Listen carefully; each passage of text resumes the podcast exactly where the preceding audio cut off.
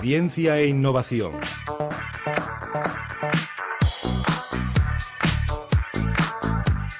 Seis y diez minutos de la tarde hablamos de ciencia, de innovación y no podíamos hacerlo de otra manera si no fuera con nuestros colaboradores de Domótica Da Vinci. En concreto hoy en el estudio José Miguel Rubio. Chemi, ¿qué tal? Muy buenas tardes, Chemi.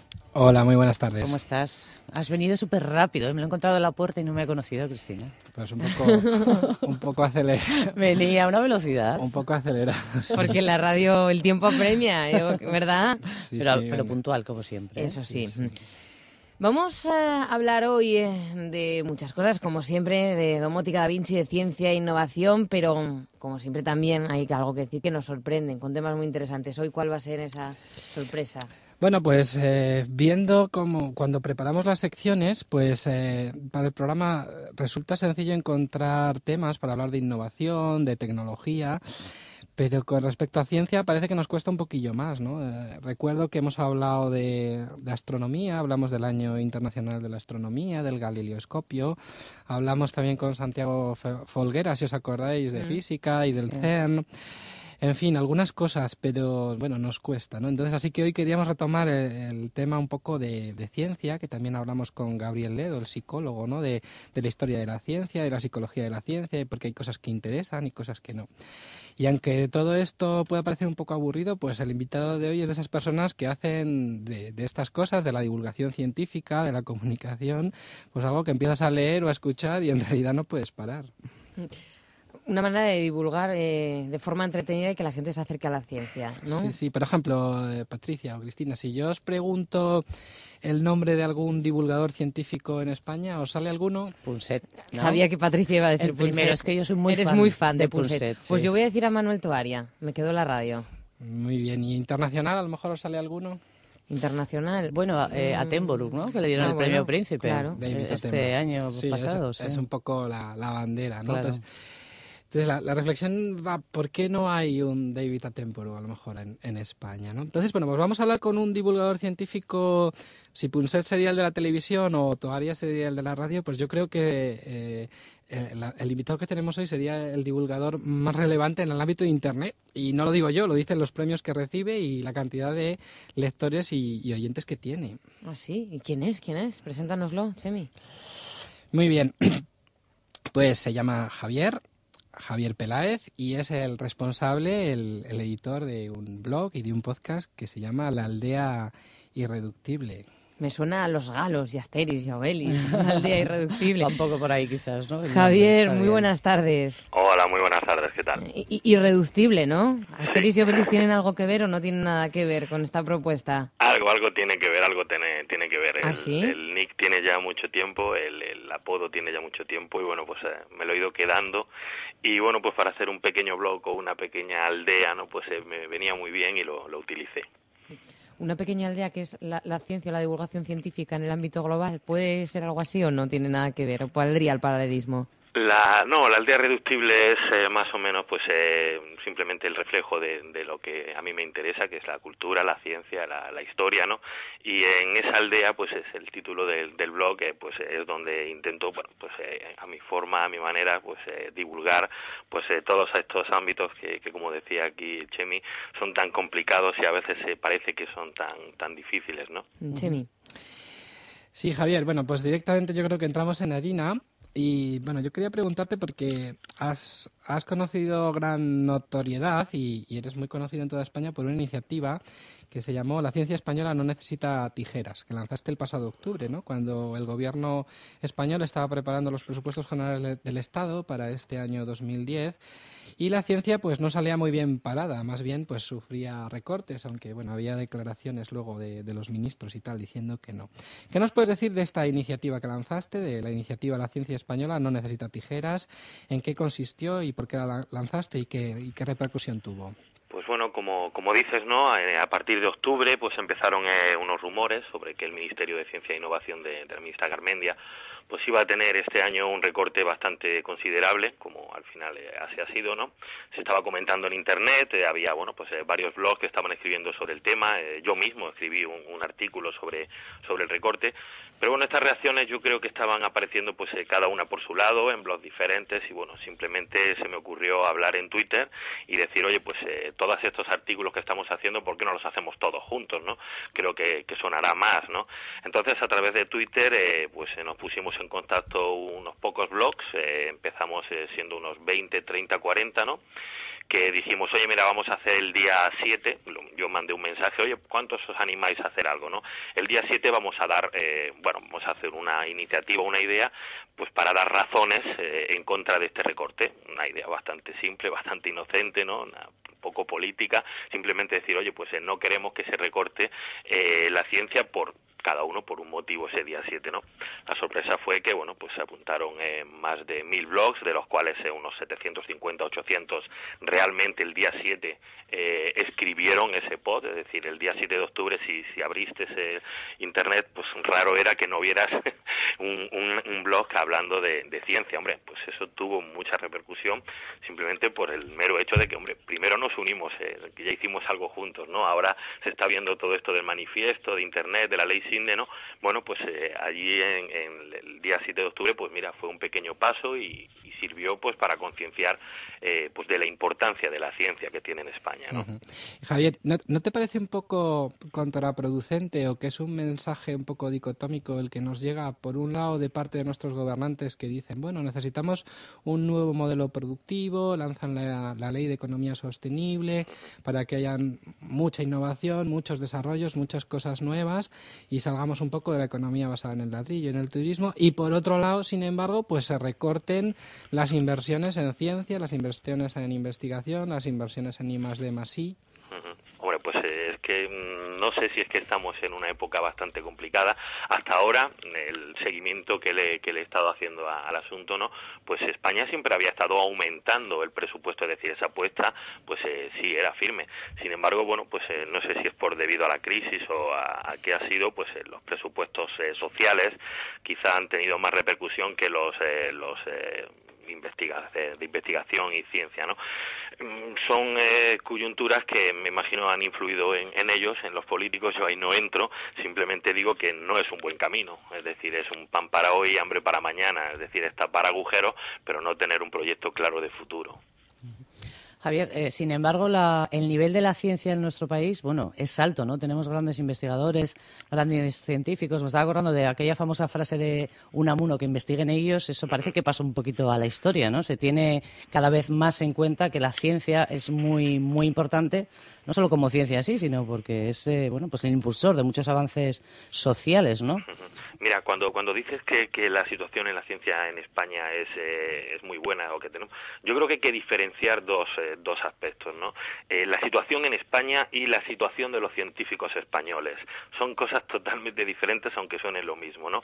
La situación de los de la ciencia en España, pues bueno, puede ser buena o mala. Sin embargo, la situación de los que trabajan, de los científicos españoles, es bastante precaria es decir, ten en cuenta solo un dato que la Asociación de Jóvenes Científicos aquí en España se llama precarios. Es decir, ahora mismo si un joven eh, pues entra en una universidad y quiere hacerse científico, no, pues en, un ámbito, en pues eh, ya de primeras tiene claro que aquí en España va a tener muy difícil el acceso a un proyecto serio, un proyecto con futuro, y no te digo nada de tener una buena remuneración, es decir, la mayoría de nuestros científicos son mileuristas, es decir, no, no tienen un sueldo, tienen un sueldo muy inferior a la preparación que realmente tienen. ¿Cuál es la solución? Pues la famosa fuga de cerebros, mm. y bueno, pues ya tenemos a científicos en el CERN, tenemos científicos en Heidelberg, tenemos científicos en Leicester, tenemos científicos en el, en el MIT, es decir, tenemos un montón de buenos científicos que están eh, trabajando, modernizando y innovando para otros países. ¿Por qué? Porque aquí en España no les pagan bien, tienen contratos eh, basura, es decir, están más preocupados de la burocracia y de los papeles que tienen que rellenar, eh, pues más que, que en realmente estar en su laboratorio, en su centro de trabajo investigando. Es decir, mm, la situación de la ciencia en España es muy diferente a la situación de los científicos españoles. Porque mm, precisamente en lo que decía Chemi al principio de la ciencia española no necesita tijeras, esa iniciativa que llevas a cabo, hablabas de un científico como es eh, Cirac, que tenía varios reconocimientos, que se ha ido fuera de España y que quizás, mm, bueno, si, si no se hubiera ido no hubiera conseguido lo que eh, lo que ha lo que ha tenido o, sí. El problema es esa fuga de cerebros que decimos que existe y cuántos nombres habrá fuera verdad de nuestro país que, harían de, de, la ciencia española un punto importante dentro del ámbito global digo yo muchísimos es decir si simplemente eh, viendo un poquito en internet, en el sitio donde yo más cómodo me muevo, ¿no? Quizá, eh, la mayoría de blogs eh, que, que, hablan de científicos, blogs jóvenes, evidentemente el acceso a internet ha sido mayoritario por parte de los jóvenes. Los jóvenes científicos, la mayoría de los que conozco están en Inglaterra, o están en Suiza, o están en Alemania, o están en Francia, o en Suiza. Hace poco entrevisté eh, en el post, en el, en el, perdón, en el blog, en el Irreducible, y, eh, entrevisté a David Orat, un canario que, que trabaja en el CERN es español, lleva el cloud computing allí en, en, el CER, y oye, él está deseando, desearía venirse aquí a España, pero dice, pero... no encuentra condiciones. la situación que tengo aquí es, es un 200% mejor que la que hay allí. Y sobre todo es, que no hay proyectos tan ilusionantes como los que se hacen fuera. No hay una vocación de ciencia aquí en España. O sea que nos queda un trocito todavía, ¿no?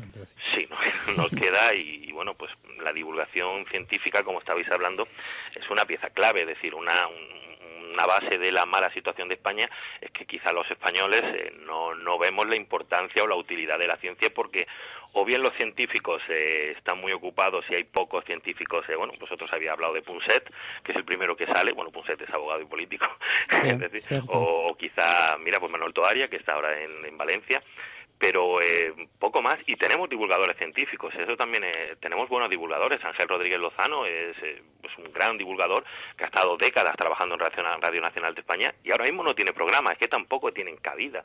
Y son muy interesantes. Es decir la ciencia bien contada y bien explicada es muy interesante sí, yo quería comentar bueno Mm, me, viene a la mente una cosa que decía Albert Einstein, que no tiene nada que ver el científico que realmente abre el camino y hace las investigaciones que las personas que luego comunican eso a los demás para que, para que se pueda entender. Uno tiende a pensar que es el propio científico el que tiene que hacer la doble labor y normalmente son personas diferentes. ¿no? El, el científico tiene que entender la ciencia de la A a la Z, pero luego hay ciertas personas que solo comprenden la A o solo comprenden la Z y son capaces de ponerlo a un nivel para que cualquier persona lo, lo entienda, ¿no? Y eso eh, quizá en otros países hay, hablábamos antes de Attenborough o por ejemplo toda la labor que hace la BBC o ah, pues grandes documentales americanos y, y, aquí en España pues hemos tenido como siempre, ¿no? Grandes pioneros tipo Félix Rodríguez de la Fuente con una labor casi mágica pero que no deja de ser una seta en el desierto, ¿no?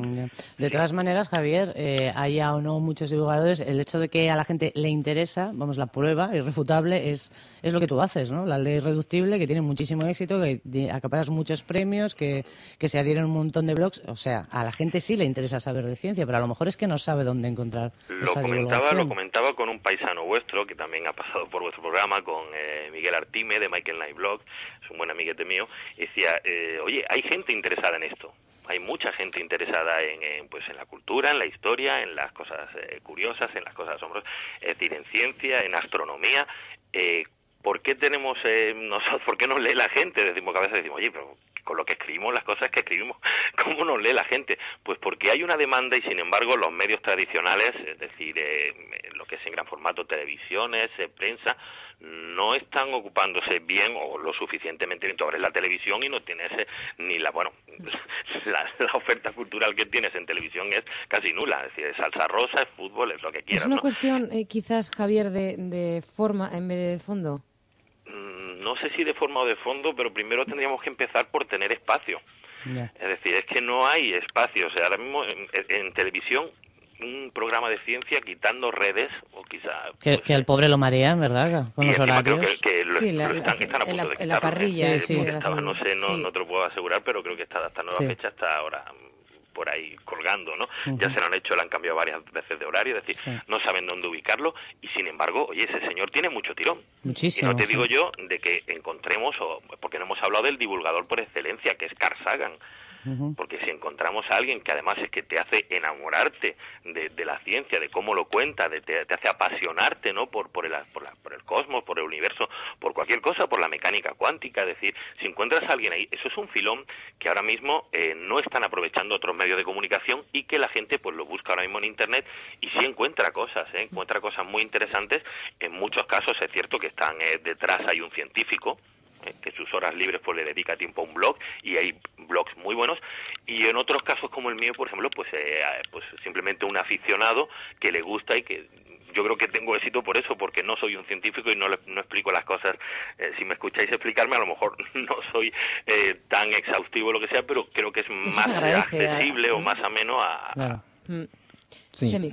Eh, Javier, ¿nos, ¿nos, puedes hablar un poco de, la aldea irreductible? ¿Por qué empezaste a hacerlo? Y bueno, un poco entiendo que el blog lo empezaste más hablando sobre todo de temas de historia y el podcast más de ciencia o historia de la ciencia.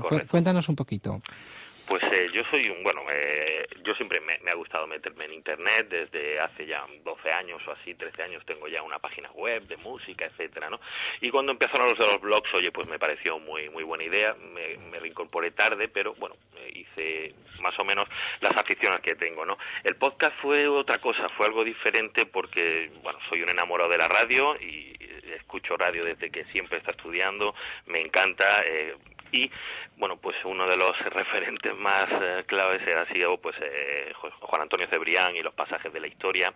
Y bueno pues eh, murió falleció hace ya un par de años. Y bueno me, me pareció que oye pues yo podría hacer algo no no igual evidentemente no pero una especie de homenaje. Hice un par de ellos como homenaje oye pues la cosa gustó. Pero claro como mmm, Cebrián era único no no sé si lo conoceríais ahí con los pasajes de la historia. Mm, era único haciendo cosas de historia pues yo dije, mira, pues eh, vamos a hacer algo diferente, ¿no? Vamos a hacer innovar un poquito y vamos a hacer algo con, con, ciencia. Entonces la idea era unir la historia y la ciencia, contar anécdotas, eh, cosas que no suelen eh, y que, bueno, siempre, siempre hacen más accesible, más grata, más amena, incluso divertida, ¿no? La ciencia y es un buen punto de apoyo para acercarse a cosas luego ya un poco más complicadas. Cuéntanos alguna anécdota de estas que hayan gustado mucho, de historia de la ciencia. Anécdotas, mira, tengo unos treinta y tantos eh, podcasts ya, archivos que los podéis descargar gratis, ¿no? Y mira, por ejemplo, hablabas de Darwin, que, que el año pasado pues se cumplían eh, los 200 años de, de, su libro y los 250 años de, de su nacimiento. Pues eh, una anécdota, por ejemplo, que conté con Darwin, esa me hace mucha gracia, es que siempre hablamos de la nariz de Cleopatra, no sé si habéis escuchado la nariz de Cleopatra, que si hubiera sido un poquito más larga hubiera cambiado el mundo, ¿no?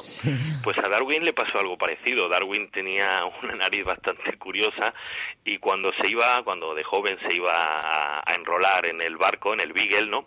Se encontró con un capitán que se llamaba Fitzroy, ¿no? Y que tenía una curiosa, una tenía una curiosa forma de conocer a la gente o de clasificarla y decía que por los rasgos de la cara que pues sabía la personalidad de la gente. Y la nariz de Darwin no le gustó, ¿eh? No, me gustó y no lo iba a dejar enrolarse hasta que, bueno, al final decía que Darwin esa nariz eh, indicaba que no tenía personalidad ni carisma. Bueno, menos mal que se equivocó y, dejó enrolarse a Darwin en el, en el Beagle. Estoy viendo algunos de los capítulos del podcast y la verdad que, que son muy variados. Desde el primero, que es Stephen Hawking, como no, un, un, gran científico, al Faro de Alejandría, a Darwin, pasando por el Apolo 11, incluso hablas del bolero de Ravel. Sí, también hablo del bolero. Y a mí el bolero de Ravel no me suena científico. Mm, el bolero de Ravel es que es una curiosidad eh, sobre es sobre la ley Sinde que salió hace hace poco, me imagino las descargas en internet, los derechos de autor, etcétera, y los derechos de autor del bolero de Ravel, de Ravel son son realmente alucinantes, es decir, la historia que ha tenido esos derechos han terminado Ravel murió, se los pasó al hermano, el hermano eh, se lo, tuvo un accidente, ese accidente le cuidó una enfermera que cuando murió le donó los derechos del bolero de Ravel a la enfermera, la enfermera murió y se la cogió su marido que era un barbero. Y actualmente los derechos de autor son tan ridículos a veces que el bolero de Ravel mm, una de las piezas más universales de, la historia de la música, pues los derechos de autor son propiedad del barbero que era el esposo de la enfermera que atendió al hermano que, Madre que- mía. O sea que han viajado, ¿no? Por el tiempo y por la historia. ¿no? Entonces, bueno, aprovechando aprovechando lo del manifiesto con internet hice ese, ese podcast y lo que pasa es que el podcast se me ha ido un poco de las manos porque ya empecé con ciencia, pero luego me gustó también la, la, la historia, empecé a meterme con batallas, em- empecé a meter sonidos, eh, contando batallas y bueno, se ha ido ampliando, ¿no? Pero Vamos, que, que lo- mayoritariamente que te lo pasas bien tú con esto, ¿eh, Javier. y eso, eso se nota, también es importante a la hora de divulgar, Sí, ¿no? Y de que, sí, y de que la gente Es decir, también si, no, se si entretenga. no disfrutas, es, es raro que, que un, Mm. un blog tiene trabajo, tiene un podcast tiene mucho trabajo. Yo tardo unos 15, 20 días en hacer cada podcast, ¿no? Si le echo 6 horas a lo mejor al día o 5 o 6 horas, si no lo disfrutas, es- Claro. es un trabajo, entonces no es un hobby. Claro. Es decir, yo no cobro nada por esto, o sea que si, si encima no lo disfruto, pues eh, yo lo abandono y me, me voy, me compro una bicicleta y me voy por ahí al monte. Chemi, nos queda un poquito tiempo. Pues simplemente decirle a Javier que después de habernos puesto los dientes tan largos, pues, pues si nos puede decir qué hay que hacer para leerle o escucharle.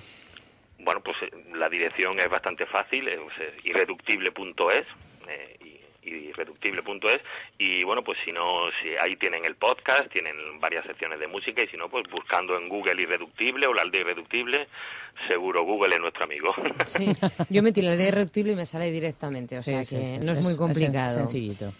Javier, muchísimas gracias por eh, charlar con nosotros en esta buena tarde. A Javier Peláez, el responsable del blog y del pos- podcast La Aldea Irreductible, ¿verdad? Y para los que seamos un poco todavía novatos en las materias científicas, yo me lo voy a bajar y lo voy escuchando a la que vengo a la radio, el podcast, que es uno de los beneficios, ¿verdad? Pues eh, me encanta, porque además colaboro con alguna radio por ahí gratuitamente y yo os- tenéis un trabajo alucinante, o sea que Ya te engañaremos alguna vez, Sí, no sabes lo que acabas de decir. Mira, Javier, has ganado una oyente. O dos o tres o cuatro o cinco, sí. Un abrazo. Javier. Oye, un abrazo a todos. Una última cosita ya luego. breve para, para terminar, eh, Chemi, Sí, que creo que tienes una noticia para Pues mañana. simplemente comentar que para mm, muchas personas mañana es un día muy importante porque la empresa que fabrica ordenadores y teléfonos, que se llama Apple, Sí. Apple Computer, mañana ha anunciado un evento y lo han titulado como Ven a ver nuestra última creación. Es mañana a las 10 de la mañana hora de San Francisco, 7 de la tarde hora de Española. Y bueno, pues no se sabe qué van a presentar, pero hay una expectativa enorme y parecida a cuando salió el iPhone, que fue una gran Sí. sorpresa porque nadie esperaba que se podía construir un teléfono táctil tan bonito y tal. Y la expectativa es que van a lanzar un, lo que se llama un tablet. ¿no? Un tablet es como una especie de portátil sin teclado y que se utiliza pues la pantalla de manera táctil, ¿no? Una especie de iPhone gigante para que la gente lo entienda, ¿Y ¿no? Mañana a las 10 de la mañana. Mañana a las 10 de la mañana hora de San Francisco, 7 de la tarde hora española. Entonces, pues todos los blogs del, del entorno Mac y todos los maqueros pues están muy nerviosos y eh, hacen quedan y en- ahorrando ya, ¿no? quedan, Para la por nueva adquisición. por supuesto, y quedan en, en los foros y para ir comentando según salga. Hay una expectativa enorme. Acaba de haber ahora mismo en, en Las Vegas, acaba de terminar una feria que se llama el CES, que es donde todas las grandes compañías, HP, Compaq, etcétera, han presentado sus tablets. Y bueno, pues vamos a ver mañana el señor Steve Jobs con qué nos sorprende. Y bueno, pues ha habido montones de filtraciones y ya ha dicho Steve Jobs que ha sido que esta es eh, su mejor creación hasta ahora. Entonces, eh, imaginaos, la expectativa es grandísima Bueno, y vamos a ver si defrauda o bueno, pues si la semana que viene vengo a hacer la sección con un tablet nuevo. Ahora entiendo, unas ahora entiendo las cosas, porque un, un, un amigo de Facebook, de mi Facebook, ponía mañana es el gran día y es un tecnófilo empedernido, y ya sé por qué lo decía. Me lo acabas de descubrir, vamos. Sí, sí, para mucha, para mucha gente esto es, no sé cómo, cómo deciros, como si como si hubieran resucitado a Michael Jackson y a Elvis y mañana dieran un concierto, Madre ¿no? mía, O- Dios mío. Mucho dices. o pues, Sí, pues sí, sí, sí, es, pero los, eh, los amantes de los- las nuevas tecnologías lo viven así. los claro. maqueros al, al final dice que, que, es- que- que- que este hombre nos, nos genera felicidad hasta que vuelve a sacar el, el próximo aparato, ¿no? Entonces, bueno. hay una expectativa enorme y vamos a verlo. Pues lo comentaremos, lo hablaremos, a ver qué tal sale ese estreno el próximo martes en nuestra sección de ciencia e innovación con nuestros colaboradores de Domótica Da Vinci. Como siempre, José Miguel Rubio, Chemi, muchísimas gracias. Pues nada, gracias a vosotros Hasta y el buenas próximo tardes. martes. Hasta luego, tarde. Chemi.